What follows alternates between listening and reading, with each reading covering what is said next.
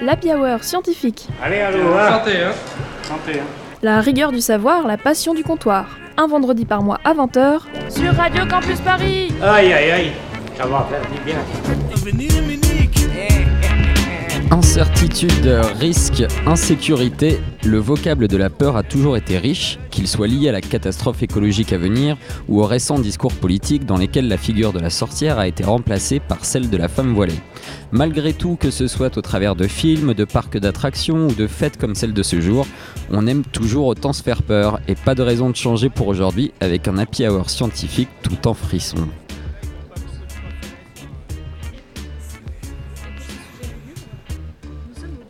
La Grande Galerie de l'Évolution pour un hors-les-murs vraiment exceptionnel puisqu'il est en partenariat avec le Festival du film scientifique, le seul et l'unique Paris Science. Pour profiter du cadre et papoter un peu, nous avons autour de la table ce soir des bonnes gens qui vont vous régaler par leur chronique plus sombre qu'une Guinness. Pierre-Yves, Bonsoir Marion, bonsoir à toutes et à tous. Agathe, bien le bonsoir. Sibylle, Salut Émeric Salut et Mélie à la Réal. Salut Pour son premier direct, on lui donne du courage. Et bien sûr, nous accueillons comme il se doit notre invité Antoine Pellissolo. Bonjour Antoine. Bonjour. Donc on va commencer par vous présenter. Euh, Dites-moi si j'oublie quelque chose. Alors vous êtes professeur des universités, praticien hospitalier en tant que chef du service de psychiatrie sectorisé du CHU de Créteil. Vous êtes spécialité- spécialisé pardon, dans les troubles obsessionnels compulsifs, aussi appelés TOC, et surtout, pour ceux qui nous intéressent ce soir, dans les troubles de l'anxiété. Je ne me trompe pas C'est pas mal déjà, c'est parfait. c'est pas mal, ça fait beaucoup quand même. hein. Euh, donc parfait, Bah, pour commencer, je propose qu'on commence avec notre tradition, euh, les shots à l'invité. Drinking beer pubs. Shall we? Et donc euh, pour commencer même par un premier shot, euh, on va tout de suite commencer par une question. De quoi avez-vous peur? Euh, J'ai peur euh, de la vitesse euh, quand ça descend. Vous allez me dire. euh, Ah bizarre. C'est spécifique. Euh, le ski, euh, le roller en descente, voilà, c'est très, très, très personnel. Mais euh, oui, non, mais c'est fais que... pas une maladie, mais euh, c'est une des situations dans lesquelles je me représente la peur, effectivement. Ok. Mais c'est drôle parce que justement, il y a tellement de gens qui cherchent justement à avoir, euh, à avoir ce sentiment avec, avec ce coup d'adrénaline. Bah, pourquoi pas Euh, Et du coup, euh, pour euh, une deuxième euh, gorge, euh, une deuxième, un deuxième shot, euh, en quoi consiste euh, globalement le travail de psychiatre? Voilà, pour euh, reposer les bases. euh, c'est un peu large, hein, je sais, mais euh, c'est pour euh, les auditeurs qui connaîtraient pas forcément la différence avec un psychologue. Oui, oui, tout à fait, bien sûr. En quelques mots, donc euh, psychiatre, c'est médecin, en effet, d'abord, c'est des études de médecine, et donc avec euh, le, dia- le- le travail d'un médecin, faire des diagnostics, euh, proposer des traitements. Et en psychiatrie, les traitements, c'est euh, des psychothérapies, c'est-à-dire ce qui passe par la parole, ou des médicaments parfois. Et parfois, on est amené à faire proposer des hospitalisations. Donc c'est un champ très large et qui concerne vraiment plein de choses de ce qu'on appelle la santé mentale, c'est-à-dire euh, euh, la peur, par exemple. Il y a des maladies de la peur. Euh, il y a des maladies de la dépression et puis il y a des maladies mentales encore plus, euh, on va dire, euh, enfin, handicapantes comme la schizophrénie, les addictions, enfin, des choses comme ça. Donc c'est très large, ça, ça concerne à peu près 15% de la population en général. D'accord. Et donc vous, vous êtes spécialisé euh, plutôt euh, voilà, dans les troubles de l'anxiété, comme on l'a dit euh, tout à l'heure. Oui, en, en termes de sujets, de recherche et de, de prise en charge. Par ailleurs, bon, je m'occupe d'un service qui prend en charge toutes les pathologies, donc je fais de la psychiatrie générale, mais c'est vrai que depuis 25 ans, je m'occupe en particulier des phobies, des TOC ou des troubles anxieux. D'accord. Bah donc euh, ça va aussi avec ma troisième, mon troisième shot euh, qui euh, est de savoir comment vous avez, comment, qu'est-ce qui vous a amené à, à travailler sur ces sujets. Alors c'est sûrement euh, un peu le hasard, c'est-à-dire que quand j'ai commencé même mes études, ou en tout cas quand j'étais interne, euh, je, suis, euh, euh, j'ai fait des stages dans des services où il y avait cette compétence-là et on s'est aperçu qu'en fait elle était assez peu, euh, elle était assez peu prise en compte. Alors, les psychiatres travaillent peu sur euh, la peur, l'anxiété, parce qu'on considère que c'est pas forcément ce qu'il y a de plus grave. Euh, Il y a d'autres maladies mentales, c'est vrai, qui sont plus spectaculaires, mais en, réalité, ce sont des troubles fréquents. Euh, je vous disais, l'anxiété, c'est ça qui concerne 15% de la population, par exemple. hein. C'est c'est tout un chacun quasiment, et puis parfois très invalidante. C'est pas le cas de toutes les phobies ou de tous les, les problèmes d'anxiété, mais parfois ça peut devenir très invalidant. Et je me suis rendu compte qu'il y a des personnes qui souffraient énormément et, et dont personne s'occupait complètement parce qu'il n'y avait pas de structure adaptée pour les, pour les aider. Oui, alors qu'on va le voir tout à l'heure, ça, ça peut créer vraiment des problèmes euh, sur le long terme. Euh, bah, Très bien, donc euh, vous avez euh, passé avec succès euh, cette tournée shot, bravo, Bravo. Je n'ai plus peur. parfait. Et, euh, et donc du coup, maintenant Pierre-Yves, je me tourne vers toi parce que euh, c'est toi aujourd'hui qui va nous distribuer des petites gorgées de science, alors j'espère que tu les as pas trop chargées. Courage, courage, parce que je te garantis rien, c'est possible que certaines soient difficiles à avaler. Et pour cette première gorgée de science, je vous propose donc de prendre un petit peu de hauteur, direction la Station spatiale internationale.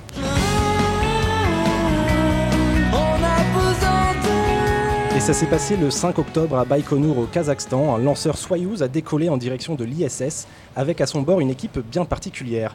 En compagnie du cosmonaute Anton Shkaplerov, c'est en effet l'actrice Yulia Peresild et le réalisateur Klim Shipenko, tous les deux russes, qui ont été accueillis par les membres de l'ISS. Les deux pointures du cinéma russe sont restées 12 jours en orbite avant donc de revenir sur Terre le 17 octobre. C'est donc une grande première et pour l'agence spatiale russe Roscosmos, c'est évidemment une grande fierté d'être parvenu à devancer les États-Unis sur cette facette du secteur spatial. D'autant plus que les Américains prévoyaient, eux aussi, de tourner un film dans l'ISS avec Tom Cruise. Mission réussie donc pour les Russes qui, à leur tour, préfèrent faire un bon gros doigt aux enjeux sociaux et environnementaux des terriens en allant faire un tour inutile dans l'espace. Mais même ça, les richissimes touristes américains avaient réussi à le faire avant eux. Retour sur Terre et ce mois d'octobre a aussi été marqué par les cérémonies de remise des Nobel. Et savez-vous, euh, chers amis, quel est le pourcentage de femmes qui a reçu euh, un prix Nobel depuis la création de la récompense en 1901 Ben, Indice, c'est très très Pas peu. beaucoup. C'est la première Pas fois, beaucoup. non? Eh bien, 6%. Il y a seulement 6% de femmes qui ont reçu un prix Nobel depuis 1901. Et figurez-vous qu'en fait, ce sont 58 récompenses qui ont été attribuées à des femmes depuis 1901, contre un total de 885 pour les hommes et 28 autres récompenses destinées à des groupements ou à des organisations différentes. Et 6%, c'est tellement peu qu'on en vient même à se permettre de définir le record de l'année qui a vu le plus de femmes récipiendaires d'un Nobel. C'était en 2009, avec 5 femmes, et c'est arrivé qu'une seule fois. Cette année, en 2021, la tendance n'est pas vraiment à la hausse, puisque 13 Nobel, sur les 13 Nobel attribués, une seule femme a été récompensée. Et pour cela, je ne me priverai donc pas de la citer. Il s'agit de Maria Ressa, qui est journaliste née à Manille, aux Philippines, et récompensée du prix Nobel de la paix pour, je cite, son combat courageux pour la liberté d'expression. Dernière gorgée de science, si vous êtes toujours euh, motivé. Toujours Ah motivé, toujours là. On se rapproche un petit peu de nous puisqu'on va en France, à Marseille, pour parler du professeur Raoult. Tiens, Ah. tiens, tiens. Une enquête lui, menée par Mediapart a en effet révélé que le directeur de l'Institut hospitalo-universitaire de Marseille mène depuis au moins 2017 des essais cliniques non déclarés, c'est-à-dire illégaux, source dans certains cas de complications médicales graves. Malgré les refus de l'Agence nationale de sécurité du médicament, le médecin cherchait à lutter plus rapidement contre la tuberculose à l'aide d'un traitement qui n'a jamais été évalué et qui même peut s'avérer toxique. Preuve en est avec plusieurs patients qui en ont subi de lourdes conséquences. D'après les témoignages, le professeur Raoult faisait en plus des appels à des personnes précaires et étrangères pour effectuer ces essais. Bref, si toutes ces, accusa- si toutes ces accusations sont avérées, eh bien, le professeur Raoult risque jusqu'à un an d'emprisonnement, 15 000 euros d'amende et un petit peu de sang sur ses mains.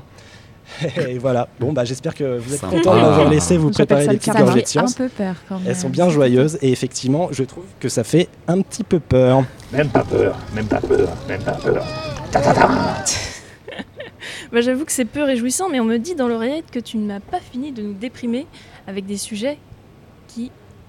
Sont angoissants. On peut Exactement. le dire. Génial Alors, on a tout à l'heure demandé à Antoine Pellissolo ce dont il avait peur, et moi, ce que je vous propose avant de débuter ma chronique, c'est de faire un tour de table très très rapide sur ce qui vous fait peur.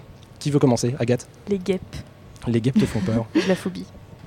Sibylle, Euh, tu as une peur particulière? Moi, c'est c'est pas très original, mais j'imagine que comme tout le monde, j'ai peur de la mort. C'est plutôt positif, je trouve. Euh, Oui. oui.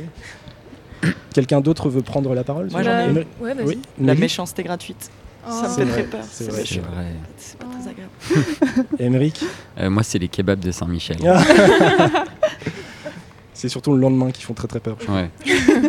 Moi, c'est un peu spécifique, euh, comme Antoine euh, tout à l'heure. C'est, euh, c'est, je sais pas, le fait de se sentir euh, comprimé, euh, de pas pouvoir bouger. ça- C'est un truc qui m'angoisse vraiment beaucoup. Un genre de claustrophobie alors. Ouais, peut-être. un peu, mais euh, ouais.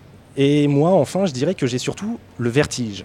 En fait, quand je me trouve par exemple au bord d'un précipice, même protégé par un parapet, Eh bien, en fait, ce qui me fait peur, c'est surtout l'éventualité selon laquelle je pourrais, dans un élan de folie, perdre le contrôle de ma volonté et de mon choix de ne pas sauter. Ah ouais, carrément. je suis effrayé à l'idée qu'un instant de perte de contrôle, aussi éphémère puisse-t-il être, me pousse de manière totalement irrationnelle à franchir le pas qui me sépare du précipice. Mais tu veux dire que tu as envie de mourir? Alors évidemment, euh, non, je vous rassure, j'ai pas envie de sauter ni envie de mourir, et je fais le choix d'ailleurs de ne pas sauter, parce que j'ai la chance d'être libre de faire ce choix. C'est vraiment le fait de me savoir libre d'éventuellement vouloir me jeter dans le vide, et les funestes conséquences que ça implique, qui m'effraie. Et je voulais illustrer par cet exemple, qui est le mien, et certainement euh, l'exemple aussi de d'autres personnes, pour aborder une notion qui est éclairée par une personne qui a marqué la discipline de la philosophie au XXe siècle, et qui continue d'ailleurs encore aujourd'hui d'être une référence. Je veux bien entendu parler de Jean-Paul Sartre, et en particulier de ce qu'il appelle l'angoisse. En fait, ce qu'il faut comprendre, c'est que selon Sartre, qui est, athée, l'humain ne naît pas en soi avec un but déterminé. Il n'a pas été créé par une entité qui nous a donné une fonction particulière. En fait, l'aboutissement de cette réflexion revient à dire tout simplement que la vie est absurde, que la vie n'a pas de sens, puisque l'humain n'a pas été créé dans un objectif volontaire. Dans sa conférence de 1945, L'existentialisme est un humanisme, Sartre clame une phrase bien célèbre qui est la suivante. L'existence précède l'essence. En fait, qu'est-ce que ça veut dire, l'existence précède l'essence? Pour illustrer ça, Sartre prend l'exemple d'un coupe-papier. Donc c'est un objet qui a été créé pour une fonction bien particulière, celle de euh, couper du papier. Couper du papier. Ouais. Eh oui, c'était facile puisque le, c'est dans le nom. L'objet, donc, il a été imaginé, il a été conçu, puis il a été fabriqué avec l'idée qu'il allait servir à Couper, couper du papier. c'est sa tâche intrinsèque, c'est-à-dire que c'est son essence. Et l'objet existe pour cette fonction précise. Et nous, humains, on n'est pas des coupes-papier. Eh bien oui, à l'inverse de ce genre d'objet, l'humain, lui, n'a pas été créé avec un but particulier. Au contraire, d'abord, l'humain existe, il naît, et ce n'est qu'ensuite, par ses actes, tout au long de sa vie, qu'il se crée une identité, voire même un rôle dans la société. Donc ça, c'est le point de vue de Sartre, hein, toujours. Oui. Donc l'humain existe d'abord, puis il devient la personne qui le définit. Et d'un point de vue philo, il se crée son essence. L'existence précède l'essence. Alors, si je parle de tout ça, c'est parce que, du coup, d'après Sartre, toute la vie d'un individu est définie par les choix qu'il fait. Toute la vie d'un individu est définie par ses actes. Et ça, le philosophe l'écrit dans un ouvrage publié en 1943, L'être et le néant, et dans lequel il écrit que Chaque personne est un choix absolu de soi. Et dire que chaque personne est un choix absolu de soi, ça fait intervenir la notion de ce que les philosophes appellent le libre arbitre. L'idée de libre arbitre peut certes être débattue, mais là où je veux en venir, c'est qu'en fait, c'est quand on prend conscience du pouvoir énorme que la liberté nous confère, c'est quand on se trouve confronté aux différents choix que la liberté suppose, que ça devient angoissant. Ce qui est angoissant donc, c'est le fait d'imaginer qu'en tant que personne libre, je suis non seulement contraint de faire des choix, mais je suis aussi libre de faire un choix qui peut éventuellement m'être nuisible. Et c'est donc la liberté devant les choix qui se trouve être la source même de mon angoisse. L'humain est condamné à être libre. Ça, c'est pas moi qui le dis, c'est Sartre aussi. est condamné par les choix qu'il est contraint de faire tout au long de sa vie. Et moi, dans tout ça, j'en déduis malheureusement que je suis condamné à être euh, angoissé quand je me trouve à bord d'un précipice. Et je suis condamné à avoir le vertige. Mince. Et c'est très triste. En effet, Pierre-Yves, c'est vraiment triste. Mais bon, là, euh, ouais, bon, si. euh, Donc là, ça nous donne une définition euh, très philosophique de l'angoisse euh, philosophique. Mais euh, si on pense un peu en termes scientifiques, sans forcément euh, opposer les deux, bien sûr, euh, l'angoisse, euh, Antoine, qu'est-ce que ce serait plutôt. euh, Comment ça se définirait euh, scientifiquement parlant? Alors, je peux plus facilement vous parler de la peur déjà, parce qu'il y a plusieurs mots qui se ressemblent un Mm. peu, mais euh, la peur, c'est une émotion vraiment de base, essentielle à la survie, qui nous permet de, euh, de nous adapter à des dangers euh, et à survivre aux, aux dangers. Donc, c'est en fait une, fonction physiologique euh, qui est euh, essentielle euh, vraiment depuis probablement la nuit des temps. L'angoisse, c'est probablement un terme qui se, effectivement, qui se rapproche un peu de, concepts philosophiques dans certains cas. C'est tout ce qu'on va imaginer comme source de peur pour se créer des peurs qui sont souvent exagérées, excessives, sous toutes ces formes. Donc, bon, il y a l'anxiété qui est un peu la peur de l'avenir. L'angoisse, c'est plus compliqué, c'est l'angoisse de vivre, euh, l'angoisse de mourir, enfin des choses comme ça. Mais en, réalité, euh, il y a un mélange de tout cela. Ce, que euh, Pierre-Yves décrivait tout à l'heure, c'est ce qu'on appelle les phobies d'impulsion, et c'est des choses qui existent chez certaines personnes de manière très, forte. Mais on a tous des, craintes, des peurs plus ou moins importantes qu'on arrive à maîtriser normalement ou pas, mais on apprend à maîtriser ces angoisses au fur et à mesure de la vie. Et donc ces personnes, euh, elles sont euh, terrorisées par le, justement euh, ce que disait Pierre-Yves, le fait de toujours avoir la possibilité de faire quelque chose qui dépasserait leur contrôle en fait. Oui, c'est vraiment la peur de la, de la perte de contrôle qui ferait des choses graves. hein. En Mm. général, on n'a pas peur de prendre un stylo sans, sans le vouloir. On a peur de faire du mal aux autres. C'est toute une partie très, très répandue. Je, je vais agresser quelqu'un, je vais l'insulter, je vais lui faire du mal, ou faire du mal à moi-même, donc me jeter. Parce qu'en on- en gros, on sait que c'est possible, que ça existe. Il y a des gens qui sautent dans le vide. Euh, et pourquoi ça ne m'arriverait pas Quelque chose comme ça. Mm. Alors, il faut dire tout de suite pour rassurer Pierre-Yves et tout le monde, je crois que c'est le cas, c'est qu'il ne risque strictement rien. C'est-à-dire que même si on a ces peurs-là très fortement, euh, on ne risque pas de le faire, sauf si on décide de le faire, comme vous disiez, on a un libre arbitre et on a un contrôle de soi, euh, sauf autre maladie mentale, hein, parce qu'il faut être sûr des diagnostics, mais a priori, ce n'est pas dangereux d'avoir des phobies d'impulsion. D'accord. Et donc euh, justement par rapport à la dangerosité, euh, qu'est-ce que, euh, comment dire, c'est normal d'avoir des peurs, mais à partir de quel moment ça, à, partir de quel moment ça, devient problématique dans la vie de quelqu'un, à quel moment ça devient vraiment handicapant en fait? Alors c'est toujours là une bonne question parce que l'émotion, la peur comme d'autres, est, normale et donc il y a toujours un, un passage du normal au pathologique qui est qui est toujours très personnel en fait. Et nous, on a des repères quand on est euh, médecin. On, sait que par exemple, on peut considérer qu'un trouble est une euh, phobie quand ça perturbe vraiment la vie quotidienne de la personne. Euh, J'ai peur des araignées. Bon, en général, c'est pas très handicapant, mais quand je peux pas aller dans une maison de campagne, quand je peux pas me déplacer dans certains endroits parce que j'ai peur de trouver une araignée, c'est quand même une gêne. Alors, c'est pas ça le plus gênant. hein. Le- par exemple, les personnes qui ont des phobies d'impulsion euh, sévères ne peuvent pas monter au-delà du premier étage ou du deuxième étage, par exemple, vous voyez, ou vous vous rapprochez d'un pont, etc. Là, on peut considérer que c'est une gêne très forte, même si on peut toujours contourner. Donc, euh, euh, tout ça est assez subjectif. Mais en gros, pour se repérer, c'est à quel point euh, la peur prend le contrôle de ce que je voudrais faire, et donc effectivement à quel point je perds du libre arbitre, et, puis il y a un bien-être, parce que si vous avez peur de choses très fréquentes, bah, vous allez être en permanence sur le qui-vive, en train de vous demander s'il va pas falloir esquiver. Donc ça, c'est un, un trouble de vraiment du bien-être, tout simplement. Mhm. Oui, les personnes sont tout le temps euh, à, à se poser la question en fait si, si la chose va pas arriver euh, dans leur vie, euh, va émerger d'un coup comme ça. Et euh, oui, donc euh, c'est des conséquences très lourdes. Alors juste pour rassurer aussi tout le monde, on parlait du danger de la peur tout à l'heure, la peur n'est pas dangereuse, c'est-à-dire qu'on ne meurt pas de peur, c'est toujours Mm. un, un point central qui permet déjà de désamorcer pas mal de choses. Il y a beaucoup de gens qui ont peur d'avoir peur en fait. Et Mm. c'est même le, c'est souvent au, au centre de beaucoup de pathologies, de, de phobies notamment. Euh, si je, je pense aux araignées, en général, les gens savent que l'araignée n'est pas dangereuse. Euh, parce que bon, voilà, on leur explique quoi déjà, et, et on est- personne en France ne s'est fait manger par une araignée.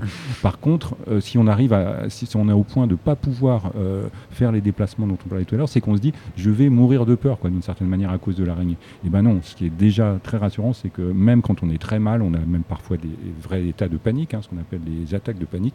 Ben, c'est jamais dangereux. hein. Qu'on ne meurt pas de peur, c'est quand même essentiel parce qu'on a ce concept-là dans l'idée. hein. On va se dire, je vais mourir de peur. Non, le, corps ne peut pas lâcher parce qu'on a peur. Même sur une crise cardiaque où on peut pas. Alors là, c'est autre chose. Une crise cardiaque, c'est une crise cardiaque. Non oui, Euh, mais je veux euh, dire, ça, ça va provoquer. euh, de- Oui, Oui, ça peut alors, être provoqué le- par le- la peur. Le euh, petit bémol, alors vous voyez tout de suite, hein, ça éveille des questions inquiètes. Non, alors il y a un cas particulier de gens qui sont très cardiaques, effectivement, qui ont une Mhm. maladie cardiaque, Ouais. euh, où là, les émotions fortes, pas que la peur, mais ça peut être la joie aussi. Voilà, dire, donc, euh, comment on fait Euh, Donc ça, c'est vraiment très particulier. hein. D'accord. C'est- rare, et on sait quand on a une maladie cardiaque, euh, Ouais. c'est souvent euh, avec l'âge. Donc euh, il faut écarter ça, parce que finalement, euh, la plupart des gens en bonne santé euh, ne doivent pas redouter euh, Ouais. ces- ces peurs. D'accord. Est-ce que c'est possible de dédiaboliser la peur vraiment que- Je ne sais pas s'il faut la dédiaboliser, parce que par ailleurs, je vous ai dit, elle est nécessaire. Elle nous permet aussi de nous adapter, d'éviter, de faire des choix, faire des choses qui, sont, euh, qui peuvent être très euh, utiles. Donc, euh, euh, toutes les émotions ont un sens, même celles qui semblent un peu négatives. Donc, ce sont des éléments de, de, notre existence, et il faut juste faire en sorte qu'elles soient moins euh, envahissantes. Et est-ce que même c'est possible d'imaginer qu'on peut se réapproprier ce sentiment pour euh, justement se, euh, je sais pas, par exemple avec le trac, par exemple, c'est aussi un moyen peut-être d'être euh, présent sur le moment?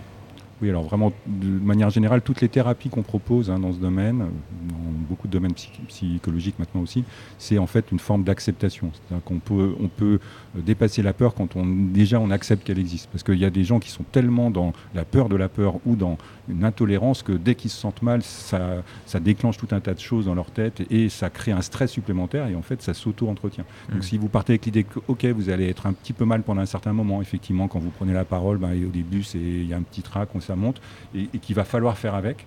Souvent, ben, ça se dégonfle tout seul. Et, et les gens qui ont des vrais problèmes, c'est quand ils luttent en permanence contre eux-mêmes et euh, ils n'y arrivent pas. Donc euh, les, les- les bonnes thérapies, c'est effectivement euh, déjà d'accepter et puis de se confronter. Ça, c'est ça qui marche en fait. C'est toujours, euh, on fait disparaître la peur quand on a compris, que- enfin quand son organisme a compris, son cerveau a compris que la situation finalement n'était pas dangereuse. D'accord, bah, on, on va y, on va y revenir tout à l'heure justement après le changement de flux. Donc on vous laisse euh, deux minutes de Witch par Moderator. The love of those she's good and bad. Mess around and you've been had.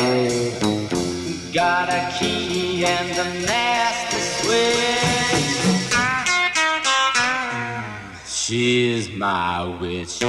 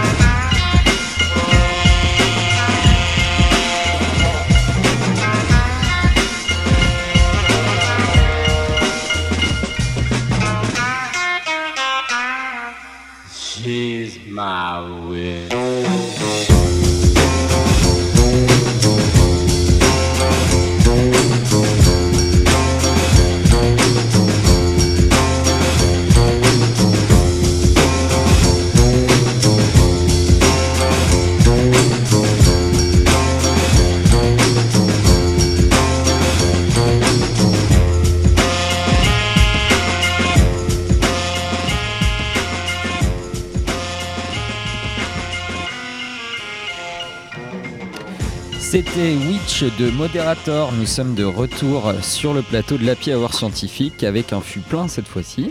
Ça descend assez vite. Vous êtes sur Radio Campus Paris 93.3 FM et nous sommes avec Antoine Pellissolo toujours pour parler de la peur et de l'angoisse. Et en parlant pas de ça, est-ce qu'il serait pas temps de faire un petit caps ou pas caps? Bah, pourquoi pas? Moments, motivé Motivation. il y a des moments, j'ai vraiment l'impression que vous prenez pour un imbécile. Alors, Caps ou pas Caps, pour ceux qui ne connaissent pas, c'est le petit jeu de l'Happy Hour scientifique. J'espère que vous êtes prêts à vous amuser. Super motivé. Ça va être un jeu euh, un jeu euh, quasi spécial euh, vocabulaire. Alors, surtout, ne soyez pas euh, catagélophobe. Tiens, qu'est-ce que ça veut dire, catagélophobe? C'est un rapport avec le vocabulaire, j'imagine. Antoine, il va tout connaître en fait. C'est vrai, on Antoine? me le fait à chaque fois, mais celle-là, je crois que je l'ai jamais entendue. Ah, allez. Bravo. Alors, c'est euh, c'est issu du grec. Du grec euh, Catazélo. Ok. katagélao. Katagé. Alors, je sais pas comment on lit le grec, hein, mais Wow, euh, voilà, c'est quelque chose comme ça. J'ai peur d'être là-haut Non. Peur de la catastrophe. non Catagélastos, qui veut dire ridicule. Ah, Ah, le Ah, la peur d'être ridicule. Catagélophobe, c'est avoir la peur du ridicule, en effet. Mais Est-ce qu'on n'a pas Du tous peur de ça? Ridicule Bah là, autour de la table, j'ai pas l'impression. C'est la peur d'être ridicule ou la peur que quelqu'un soit ridicule? Euh, question suivante. C'est une bonne Euh, je question. pense c'est que c'est la, la- Ouais, bon, je sais pas. Question suivante, un petit peu dans le même style. De quoi a peur un ou une alectorophobe? Des haltérophiles? Non, Non. C'est toujours du grec, hein, grec Alecto, c'est ancien. un nom de Harry Potter, mais à part ça, Alors peut-être que ça peut t'aider, je sais pas. euh, Ah, c'est un méchant. C'est un Lectoro, il n'y aurait pas un truc avec les livres et euh, Il y a pas de rapport avec les livres, Non. Ah bah. C'est non. de douleur. Ça vient du grec ancien alector, qui Alector. signifie c'est un animal. Un animal. Ouais. un animal bien français, Un Le coq blaireau. Un coq. Ah. Mais pourquoi Et si, si j'en Ah, crois, si, bien- si crois mes recherches, euh, être alectorophobe signifie avoir peur des poulets. Et oui, Ah, Oh. c'est pas des coqs, ouais. En même temps, ça peut être vachement agressif ces petites choses. Ouais. Ça, tu déjà fait courser, c'est- c'est c'est des super dinosaures. vénère. En manif C'est des euh, dinosaures. c'est des dinosaures, voilà, c'est ça. Exactement. Question suivante. Euh, Alors, laquelle je choisis? En fait, j'en ai plusieurs. Euh, on va peut-être partir sur celle-ci qui est plutôt rigolote, qui m'a fait rire. J'ai j'ai essayé de vérifier les sources, on va voir si c'est vrai, mais en tout cas, c'est rigolo. De quoi a peur un ou une Arachi butyrophobe. On dirait un nom d'acide. euh, de, de- de- Attends, est-ce que c'est pas la peur d'avoir une allergie aux, Non, arachides Non, mais tu te rapproches un petit peu en parlant d'arachide. Oh, c'est d'ailleurs Ah euh, l'origine. Ça du- se mange? Oui, La peur des ça fait, ça cacahuètes. fait très acide butyrique ou je ne sais Alors, pas. Marion, tu te rapproches par rapport euh, aux cacahuètes. C'est quelque chose qui se mange en effet. Une quelque noix de chose de cajou. bien précis. Euh, Des amandes Et n'oubliez pas la partie butyrophobe. Buty Il y a un rapport avec les fleurs? Buty signifiant en grec ancien beurre. Ah, Donc Ah, la peur du beurre de cacahuète, butyrophobe et la peur du beurre de cacahuète qui colle au palais. Waouh. Alors, En même temps, c'est très désagréable. C'est très très euh, à vérifier. euh, c'est vrai que c'est assez surprenant cette précision Ouais. euh, de- qui colle au palais. Euh, allez, un petit dernier, histoire Ouais, 2, et après on route. sur la deuxième partie du blind test qui sera, je l'espère, un peu rapide. De quoi a peur un ou une nanopabu... nanopabulophobe Nanopabulophobe. Bon, c'est petit déjà, nano. C'est petit, ouais. Pabulophone. Pabulophobe, Phobe. c'est un objet que, Pabulophone. qui roule, qui se tient dans le jardin, souvent par une euh, personne Une avec brouette une barbe. Oui. Et alors, qui tient une brouette souvent Le nain, le nain. Et voilà, Ah donc bon un, Je un a peur des nains de jardin à brouette. ah brouet, Yes. c'est Ah, ultra brouette. spécifique. C'est Ah, très, mais là, j'avoue, je veux bien voir les sources. hein. Je veux Euh, bien voir surtout les gens qui travaillent sur ce genre de, de trucs. Bon, on passe à la deuxième partie du CAPS ou pas. CAPS. Et pour cette partie, je vous propose un blind test pour Ouais. changer un petit peu. Oh, Est-ce que vous êtes euh, prêts à écouter, à me dire de quel film est tirée la musique qui vient? Allez.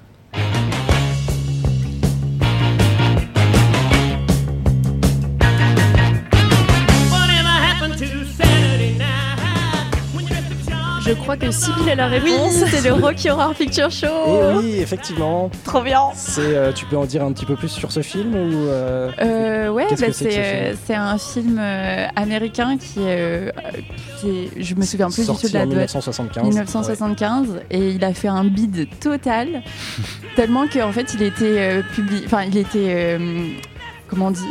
Je, je- je perds mes mots Diffusé. diffusé euh, dans les dans les sessions en fait de minuit des cinémas et petit à petit c'est devenu vraiment euh, un truc euh, un truc énorme d'aller voir euh, le Rocky Horror Picture Show à minuit et il y a une grosse grosse tradition aux États-Unis où tout le monde y va déguisé ils connaissent toutes les musiques par cœur et puis, euh, puis c'est un, un gros gros délire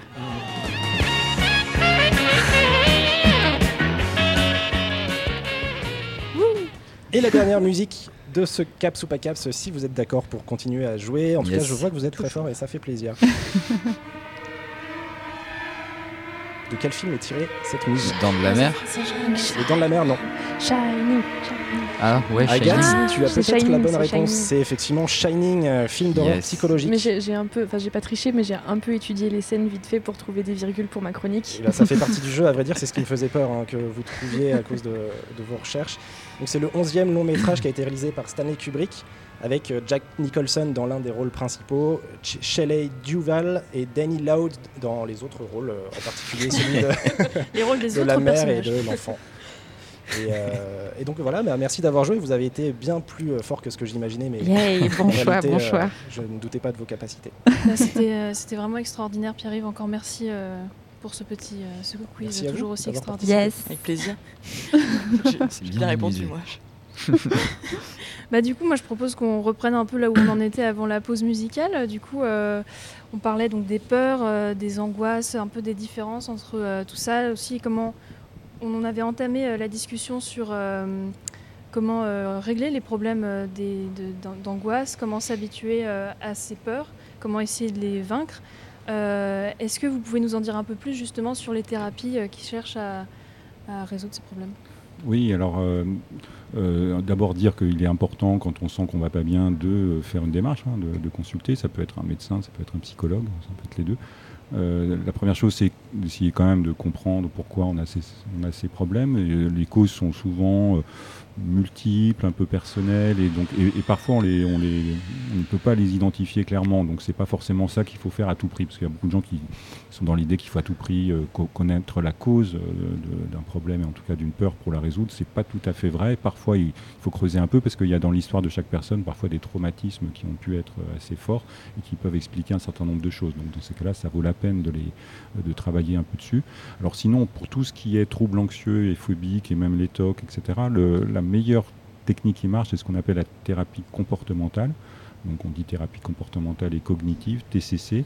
Euh, c'est vraiment, euh, pour simplifier, même si euh, évidemment il faudrait être plus long, mais l'outil principal, c'est en fait de ce que je disais tout à l'heure, de, s'habituer en fait à supporter la situation qu'on redoute.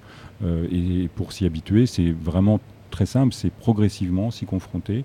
Alors, euh, c'est pas toujours simple à faire parce que d'habitude, on ne veut pas se confronter à la chose. Et donc, il faut être un petit peu aidé, accompagné, le faire progressivement, comprendre pourquoi on le fait. Et euh, souvent, ça marche plutôt très bien. C'est-à-dire qu'on peut euh, désapprendre la peur euh, progressivement.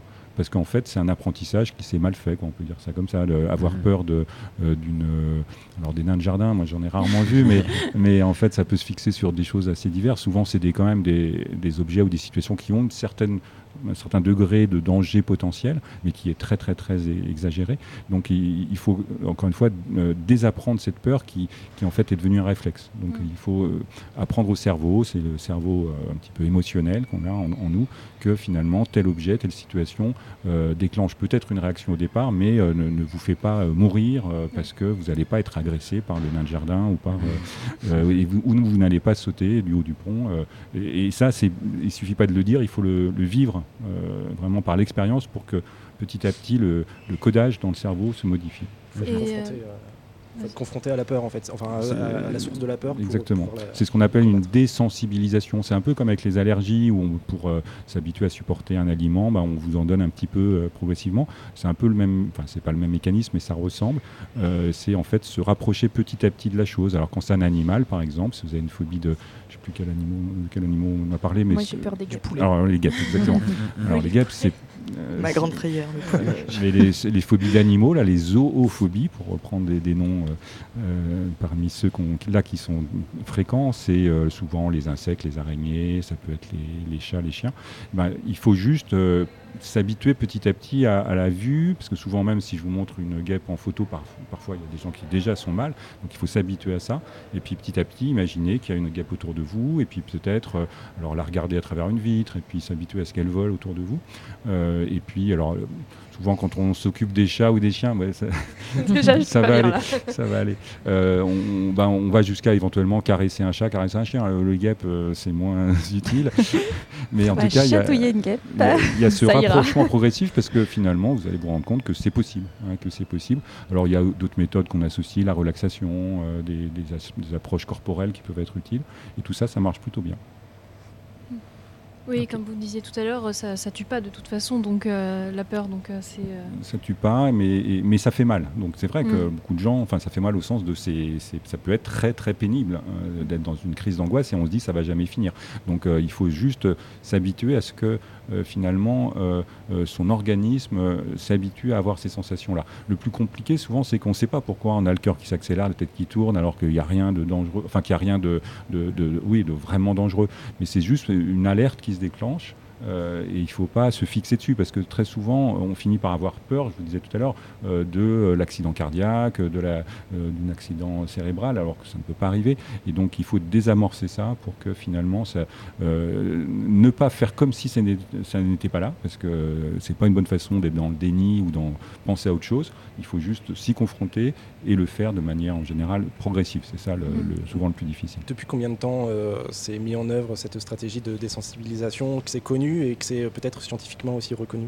Alors oui, tout ça est vrai. Alors c'est connu depuis longtemps. hein. Euh, Les, les- les premiers chercheurs qui ont travaillé sur la psychologie de la peur, ça remonte au début du XXe siècle, peut-être même avant, mais en tout cas c'est clair depuis. Mais par contre, les thérapies effectivement développées, organisées, c'est plutôt le milieu du XXe siècle. Et en France, ça a été plus long parce qu'on a été nous baignés plutôt dans la psychanalyse pendant longtemps et on l'est encore. Euh, et c'est pas la même chose. Et en France, donc les, vrais thérapeutes qui font des TCC, il y en a maintenant plus depuis 20, 20 ans, quoi. Alors euh, c'est pas encore assez parce que quand on cherche, je sais bien ce qu'on nous dit, c'est qu'il n'y a pas encore assez de thérapeutes et puis il y a le problème du, coût parce que c'est pas toujours remboursé. Mais, mais c'est vrai que c'est euh, en développement et avec euh, des recherches euh, sur la question qui prouvent vraiment l'efficacité maintenant depuis là aussi plusieurs décennies même, euh, avec des essais exactement comme on fait pour les médicaments. On peut tester l'efficacité de ces méthodes. C'est pas exactement la même chose, mais on peut prouver que ça marche. Euh, J'ai une question euh, par rapport à ça. Par exemple, vous dites on peut tester ces méthodes au même titre que les médicaments. Et comment on fait un placebo d'une TCC Ah, ben, c'est une Ah. très belle question. Parce qu'effectivement, c'est pas si simple que ça. Mais euh, en gros, ce qu'on essaie de faire, c'est de faire croire à quelqu'un qu'il a une thérapie, puis que c'est pas vraiment euh, les ingrédients, en tout cas, euh, euh, purs de la, de la thérapie. Bon, il y a le- ce qu'on appelle le double aveugle, effectivement, qui est quand même souvent nécessaire, en tout cas pour les médicaments, et n'est pas complètement reproduit avec ces méthodes. C'est pour ça que, par exemple, euh, la psychanalyse, par exemple, a toujours refusé de se prêter à ce type de- d'essai en disant mais c'est pas possible de faire une fausse psychanalyse. Euh, mais dans ces thérapies, par exemple, il y a des méthodes qui, sont intéressantes aussi à utiliser, qui utilisent la réalité virtuelle Mhm. pour s'habituer petit à petit à, à un environnement qui reproduit la réalité. Et là, on peut faire, euh, on peut manipuler les choses pour qu'il y ait plus ou moins d'exposition, et on voit que ce qui marche, c'est effectivement la, la confrontation. Là-dessus, il y, a- y y un consensus, en tout cas, que c'est valide. Euh, Même s'il y a d'autres méthodes qui marchent aussi. Moi, j'ai rien contre, absolument contre la psychanalyse, absolument, mais euh, c'est pas forcément euh, le plus efficace pour ce genre de choses. Ouais, j'avais vu, euh, enfin j'avais visité une fois au CNRS un, un laboratoire qui travaillait là-dessus sur les sur les phobies et, euh, et ils avaient un, ce qu'ils appellent un cave. C'était euh, un, ouais, un- une grande structure en fait avec des écrans et euh, ils travaillaient pour le coup PY sur la peur du vide. Et, euh, et en fait, euh, petit à petit, donc il y avait euh, un, c'était ouais, différents, différents endroits comme des balcons ou quoi, et petit à petit, ils enlevaient les, les barrières, ils demandaient à la personne de se rapprocher. De sauter ensuite? Oui, oui, oui, oui. Et à la fin, la dernière étape, c'est vraiment de demander à la personne de sauter. Et, euh, et c'était hyper impressionnant. euh, tu mets un casque en fait, et puis, euh, enfin, c'est non, c'est plus des lunettes, et, et puis tu, tu regardes. euh, c'est très Tu impressionnant. regardes euh, ta mort s'approcher. euh, Et, euh, et justement, donc, euh, Sybille, tu vas garder la parole puisque euh, Oui. Là, c'est l'heure de ta chronique. Alors, donc là, on parlait beaucoup de comment est-ce qu'on peut, euh, comment est-ce qu'on peut, euh, se- comment, pardon, comment est-ce qu'on peut, euh, voilà, contrer un peu notre peur, s'y confronter. Et mais toi, tu t'es, tu t'es interrogé sur autre chose. Comment est-ce que on crée une peur? Ouais, c'est ça. Mais on continue du coup sur un sujet qui, j'avoue, est pas vraiment déplugué. Je vais vous parler d'une expérience. Est-ce que vous avez déjà entendu parler de l'expérience du petit Albert? Ça Non. vous dit quelque chose Moi, oui, mais je vais pas spoiler. Euh, avant de vous conter quand même ces mésaventures, euh, je pense qu'il faut euh, poser un petit peu le décor. On est dans les années 1920, Pavlov et son chien sont déjà passés par là. Les chercheurs et chercheuses ont donc déjà une petite idée de comment, par la répétition, on peut faire en sorte qu'un stimulus déclenche une réponse bien précise chez un individu. On se souvient bien que dans le cas de notre cher toutou, une exposition répétée à de la nourriture corrélée à un son de cloche l'a conditionné.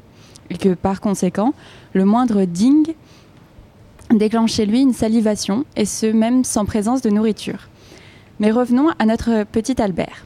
Ici, pas de bouffe, pas de salivation, ni de mignons petits sons de clochette, mais plutôt une petite souris blanche, un énorme gong terrifiant, et du coup, la peur. Watson et Rayner, qui ont mené cette expérience, ont présenté à l'enfant de 8 mois des objets et animaux durant plusieurs séances. À chaque fois qu'ils leur montraient une petite souris, blanche, ils entrechoquaient deux barres de fer, créant un bruit terrible qui faisait peur au pauvre petit bambin. À force de répétition, bah, notre pauvre chou, il a développé une phobie des souris et commencé à pleurer à la vue même du rongeur. Cette réaction persistait même un mois avant la fin de l'expérience. Enfin, après la fin de l'expérience, pardon. L'idée de Watson et Rayner, c'était ensuite de le déconditionner, euh, de faire en sorte en fait qu'il n'ait plus peur de ces animaux. Mais sa mère l'a enlevé de l'hôpital avant qu'ils aient eu le temps d'intervenir. Et vraiment, on ne peut pas trop lui en vouloir. Surtout quand on se renseigne sur les solutions qui étaient proposées par les chercheurs pour déconditionner notre petit Albert. La première, c'était l'exposer longuement à l'objet de sa peur pour qu'il s'y habitue. On imagine bien le traumatisme de se retrouver coincé avec l'objet de notre peur sans aucune acclimatation et durant des heures. Et la deuxième, c'était d'utiliser un autre conditionnement, mais cette fois-ci positif, en l'associant à- en associant l'exposition à la souris pardon, à une récompense, euh, comme de la bonne nourriture, ou attention, et là ça devient vraiment hyper cringe, comme si on n'en avait pas eu assez, à une stimulation des zones érogènes et sexuelles. Oh non 8 mois Quel enfer. Ça va. Bref, de A à Z, cette expérience est problématique. Car en plus des soucis éthiques qui vont de soi, leur méthodologie est hyper hasardeuse. Déjà, un échantillon d'un seul individu, euh, c'est vraiment pas beaucoup. Et surtout, au final, les conclusions hâtives et abusives ne manquent pas. Dont la première, la peur serait issue d'un conditionnement. Et il se trouve que cette idée a été en partie remise en question. Est-ce que vous pouvez nous en dire un peu plus euh, sur ce sujet, Monsieur Pellissolo, et nous expliquer bah, comment on crée une peur? Oui, alors effectivement, on connaît tous cette histoire qui, euh, qui est un peu emblématique quand même dans la lignée de, ce qu'on appelle les thérapies comportementales aujourd'hui. Euh, ce que l'on sait de, en moyenne des causes des phobies en tout cas, euh, parce que c'est ça qu'on connaît mieux, on, on explore plus les gens qui ont des vrais problèmes plutôt que la peur de tout le monde, euh, c'est qu'il y a probablement trois types de, de causes, de facteurs en tout cas. Euh, c'est d'une part des causes qu'on pourrait appeler génétiques, c'est-à-dire constitutionnelles, et il y a des peurs qui semblent préétablies, préparées par l'évolution, qu'on partage tous. Euh, par exemple, celle du vide, quelque chose de, de vraiment essentiel pour éviter de tomber d'un arbre si on va trop haut, euh, de se rapprocher du feu, de se rapprocher de, de certains animaux qui sont quand même très menaçants pour l'espèce. Donc, euh, il y a, on doit- notre patrimoine est quand même a transmis des- ces, ces peurs-là, et on les a tous plus ou moins. C'est-à-dire qu'il Mhm. y a une variation dans la population, ça c'est valable pour tout- toutes les transmissions génétiques. Ensuite, il y a quand même des expériences qu'ont pu vivre certaines personnes. Je vous parlais tout à l'heure de traumatisme. Et nous, on voit des gens, par exemple, qui ne peuvent plus conduire parce qu'ils ont eu un accident de voiture et que la voiture est associée, un peu comme avec un, conditionnement pavlovien, au fait que c'est dangereux et que je ne supporte plus de même de voir une voiture sur une photo. Donc ça, ça se produit pour les, beaucoup d'accidents ou beaucoup de situations euh, euh, dramatiques parfois de gens qui ont subi des, traumatismes. Puis troisième niveau, c'est plus complexe, c'est tout ce qui sera l'apprentissage, alors par les autres, euh, ce qu'on a entendu à la radio, ce, qu'on- ce que les parents vous ont dit, attention, fais pas telle chose. Si vous avez peur des guêpes et que vous dites à vos enfants tout de suite, attention les guêpes, c'est dangereux, il faut pas sortir, forcément, euh, on apprend par comme ça imitation. Euh, et puis après, euh, c'est lié à ça, c'est aussi tout l'imaginaire, parce qu'évidemment, tout ce qu'on a dit, c'était souvent un peu superficiel, ça peut paraître un peu simpliste, et il y a en plus quand même toute notre vie intérieure, et on a plein de dangers virtuels dans nos fantasmes et dans, nos, dans notre imaginaire qui font que parfois on, déclenche des peurs pour des choses qui, sont, qui peuvent paraître un petit peu incompréhensibles, mais probablement qui ont un sens particulier pour la personne. Et ces trois types de mécanismes se mélangent, qui fait que, je vous disais tout à l'heure, on ne sait jamais très bien pourquoi Madame X a ce problème et, et- et pas quelqu'un d'autre. Ok. bah, C'était une chouette chronique, euh, Sybille, en tout cas. Merci. Merci. beaucoup. Une petite pensée pour le pas. pauvre petit Albert. Je la connaissais pas l'histoire. C'est c'est- ouais, c'est terrible. en plus, euh, il- enfin, je, je rajoute un truc terrible. Il, il est décédé à 6 ans. c'est non c'est vraiment horrible. Ça ne s'arrête De jamais. A à Z, sa vie, je pense qu'elle a été euh, fichue. Bref, Restez avec nous, ne quittez pas. Désolée pour euh, cette information en plus qui n'était peut-être pas nécessaire. Je connaissais le petit Grégory. Non, ouais, non. Voilà, on reste dans les Non, trucs mais- de bon goût. passons à autre chose. passons à autre Non, chose. mais euh, du coup, ça pose quand même la question aussi de savoir euh, dans l'histoire de la psychiatrie euh, comment est-ce que on a appris aussi euh, tout ce qu'on sait aujourd'hui sur la peur, parce que donc ça c'est un peu le- le- l'extrême euh, de, de ce qui a été fait, mais euh, Alors les, recherches sur euh, les émotions et sur la peur en particulier sont quand même euh, au cœur de beaucoup d'équipes de, recherche depuis longtemps et c'est intéressant, surtout maintenant qu'on a les outils des neurosciences qui permettent de comprendre Ouais. un peu mieux ce qui se passe dans le cerveau. Avant c'était plutôt comportemental. D'ailleurs à l'époque on appelait ça des, effectivement des thérapies comportementales ou des recherches expérimentales euh, en faisant abstraction complètement de ce qu'il y avait dans, dans le cerveau. On disait que c'est une boîte noire, on ne sait pas très bien pourquoi on peut conditionner quelqu'un, mais juste par le comportement, stimulus-réponse. Là, depuis quand même les années 60-70, on, on réfléchit aussi ce qui- sur ce qui se passe dans, euh, dans le raisonnement, dans la mémoire, euh, euh, dans les traces de ce qui peut y être s'être passé auparavant. Et puis on, on peut même aller explorer le cerveau avec plein plein de méthodes. Et on progresse. Mais je crois qu'il faut rester très modeste parce que malheureusement on ne connaît pas le fin fond de l'histoire. Il y a Mm. plein de choses qu'on ne sait pas et qu'on ne peut pas d'ailleurs traiter correctement. Quand je vous dis qu'il y a des bons résultats, il y a aussi des gens qui échappent un peu au traitement, qui, qui- qui- qui ne sont pas tout à fait sensibles. Et c'est pour ça qu'on continue à faire des recherches pour trouver de- d'autres méthodes euh, de soins. Mais euh, c'est c'est- des recherches assez passionnantes parce qu'elles nous, apprennent des choses sur euh, nous tous aussi, hein, puisque l'émotion, elle peut être plus ou moins forte. C'est- plus fort quand c'est une phobie ou un trouble, mais on a tous des émotions de ce type-là. Oui, très bien. Et donc on a parlé pas mal de justement tout ce qui est de la création d'une peur, de comment est-ce que tout notre entourage peut nous influencer sur, sur justement tout notre entourage, notre passé, notre, toutes nos expériences sociales, parasociales, etc. peuvent nous influencer sur, sur notre peur. Euh, on y revient après euh, une petite pause musicale. Est-ce qu'il y a une heure pour boire de la bière? Oh, je pense pas, non. Non, qu'il soit 11h, qu'il soit midi, qu'il soit 6h, du moment qu'on a chaud, on a soif, on boit de la bière.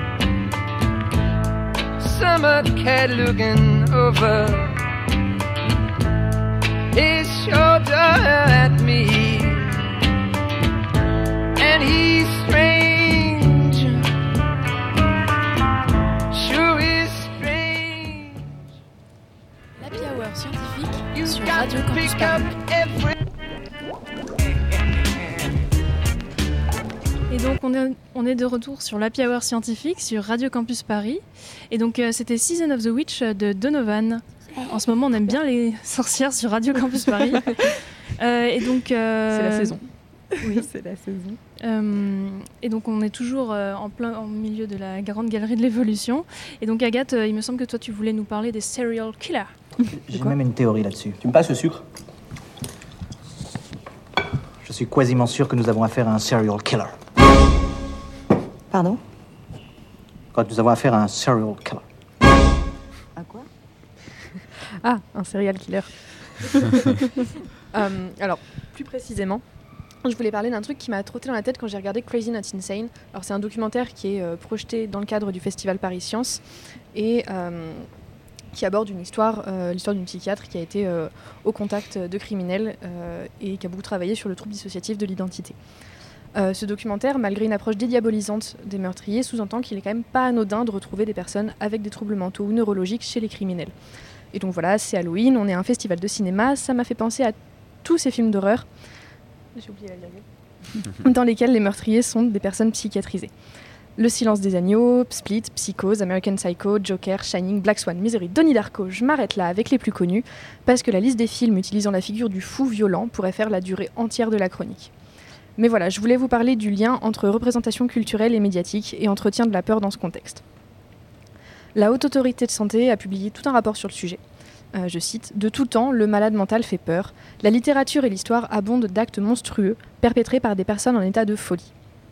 Il cite notamment l'école positiviste italienne, qui au XIXe siècle promeut la notion de criminel né et accentue le climat de dangerosité attaché à la maladie mentale.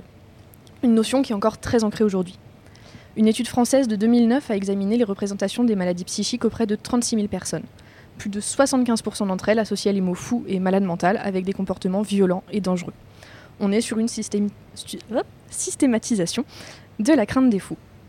Les études relèvent aussi le lien fort entre cette perception et la psychiatrisation. Euh, je cite, Le glissement sémantique de la folie vers le champ médical a accentué les perceptions péjoratives de la maladie mentale. Euh, mais pas que, on parlait cinéma tout à l'heure. De nombreuses études analysent les représentations des troubles mentaux dans des films. Dans l'une d'elles, portant sur les films d'horreur du XXe siècle, il est établi que le genre horrifique lie activement la psychose au comportement dangereux.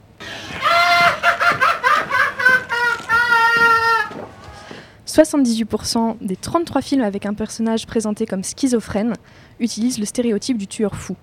La plupart des films étudiés mettent en scène des personnages imprévisibles et délirants. Je cite encore une fois, les films d'horreur sont très populaires et la manière dont la santé mentale est représentée contribue au point de vue négatif du public sur les pathologies mentales. Et donc on parle de cinéma, mais Crazy Not Insane c'est avant tout un documentaire. Alors évoquons un petit peu le rôle des médias et de la presse. Aux États-Unis, deux tiers des contenus médiatiques associent violence et troubles mentaux. Un jeune homme de 17 ans, manifestement très dérangé mentalement et fasciné par les vampires, a tué une vieille dame. Une étude française a recensé plus de 2000 articles de presse et montre une corrélation quasi constante du terme schizophrénie avec violence, dangerosité et dédoublement de la personnalité. Ce que concluent toutes ces études, c'est que le cinéma et les médias ont une grande part de responsabilité sur l'entretien de la peur des personnes psychiatrisées. Et il serait temps de- d'effectuer un travail inverse d'éducation sur la réalité. Les violences sont bien plus subies que commises par les fous. C'est un peu ce que met en lumière Crazy Not Insane, parce que les criminels avec lesquels la psychiatre interagit ont tous subi des violences quand ils étaient enfants. Donc même s'il tourne principalement autour de criminels psychiatrisés, je lui jetterai pas la pierre. Mais il doit y avoir plus de remise en question de la part des réalisateurs et réalisatrices sur le message qui peut ressortir de ce genre d'œuvre. Merci Agathe. Merci, Agathe. Merci. Et à partir de ça, euh, Antoine Pellissolo, est-ce que vous pensez que la, la peur de l'autre, ça tient des mêmes mécanismes que les autres peurs qu'on a évoquées euh, précédemment, les phobies et tout ça? Euh, ça peut le devenir. Euh, Il y a des phobies qu'on appelle les phobies sociales, où il y a vraiment aussi un réflexe comme ça d'appréhension face au regard de l'autre euh, dans les situations de la vie quotidienne ou de choses plus, compliquées. Donc ça peut faire partie. Il y a- un deuxième volet qu'on appelle un peu la paranoïa, qui peut ressembler un petit peu à ça, puisque c'est aussi se méfier des autres, mais pas du tout pour les mêmes raisons. Et il ne faut pas confondre les deux. La paranoïa, c'est imaginer des choses, de la malveillance de l'autre, et, et qui peut conduire parfois à des, actes dangereux, mais c'est vraiment différent. Et le plus fréquent, c'est quand même, euh, euh, en gros, l'accentuation de la timidité, la peur du jugement de l'autre, euh, qui est un trouble vraiment très répandu et dont on parle pas assez, parce qu'en plus, vraiment derrière, il y, y a des choses qui peuvent être faites pour, pour l'améliorer, et si possible assez jeune, parce que c'est comme ça qu'on peut ensuite construire sa vie. Mais vraiment, je, je- soutiens toutes vos, remarques sur l'image et la stigmatisation, parce que, comme vous l'avez dit, les personnes qui souffrent de troubles de santé mentale parfois graves euh, sont victimes avant tout euh, de leur maladie, et il y a souvent une double peine qui est le, regard social, et la peur, qui est en partie malheureusement aussi euh, effectivement véhiculée par euh, les, images qu'on voit dans les médias, parce que quand il, se passe quelque chose, évidemment, c'est spectaculaire, mais c'est extrêmement rare. Est-ce qu'on peut parler dans certains cas d'un genre d'instrumentalisation de la peur? Est-ce qu'il y a euh, peut-être euh, par les médias ou par d'autres personnes qui peuvent être malveillantes, euh, la création comme ça de bah, d'une peur de l'autre, comme, euh, le- comme disait Agathe. Qui on va y être là en 2022. C'est ce qui fait peur, justement. Oui, alors bien sûr, euh, la peur de l'étranger, la peur de l'autre, c'est quelque chose. Alors c'est quelque chose sûrement de très profond en nous, parce que c'est peut-être aussi quand même comme ça que euh, les êtres humains on peut survivre. Alors plutôt vis-à-vis des prédateurs, parce que euh, il y a une analogie en fait euh, assez intéressante entre tout ce qui pourrait nous, nous faire du mal et puis petit à petit déplacer vers parfois le- le- les autres, le, le regard de l'autre, l'agressivité de l'autre. Mais évidemment, tout ça c'est archaïque et dans une société civilisée comme la nôtre, les dangers sont pas du tout cela.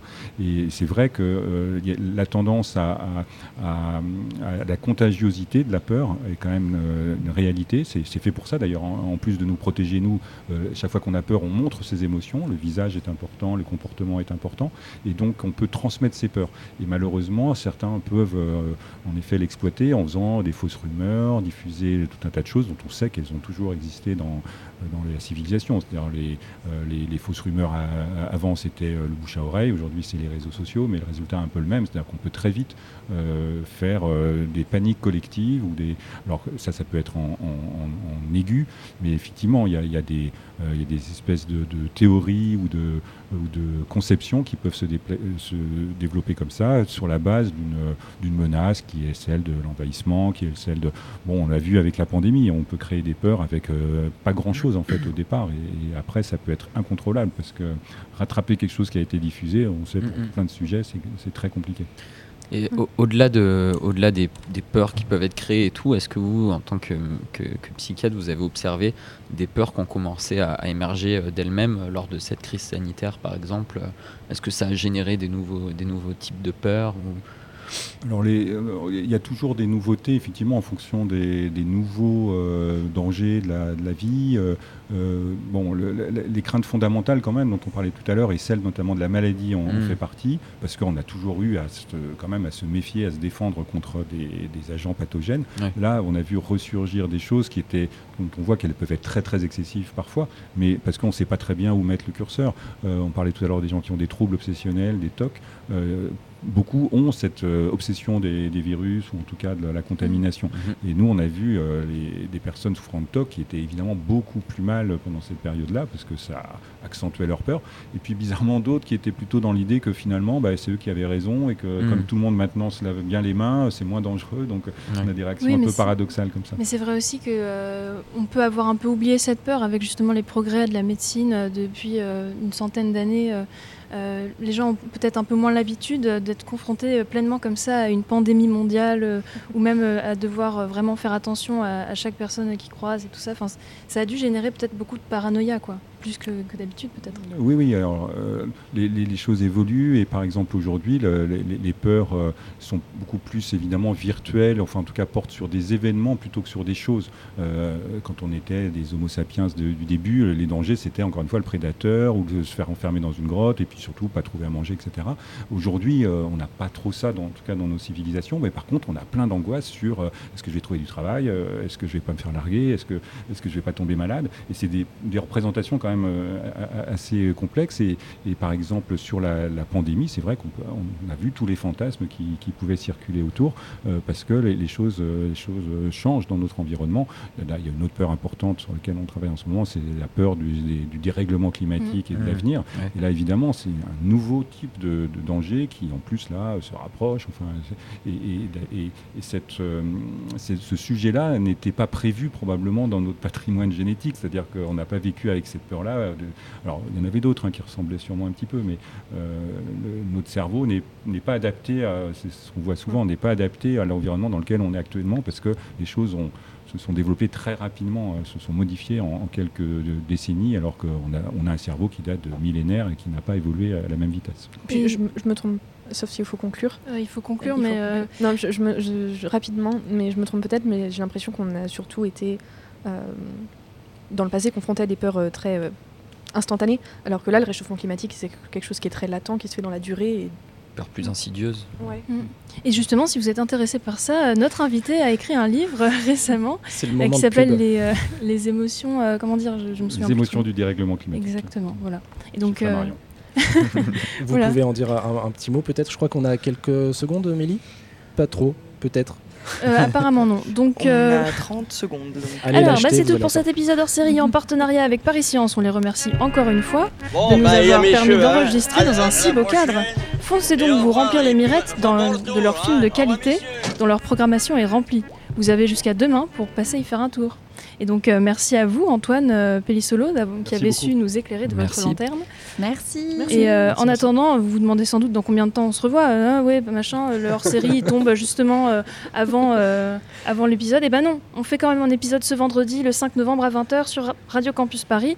Donc, Yes. joyeux. Halloween à tous. J'ai failli dire Noël. mais, euh, Bon, bah, il y a messieurs, hein. Joyeux À la, à la prochaine. Et au revoir. Et puis, bon retour, hein. Au revoir, messieurs.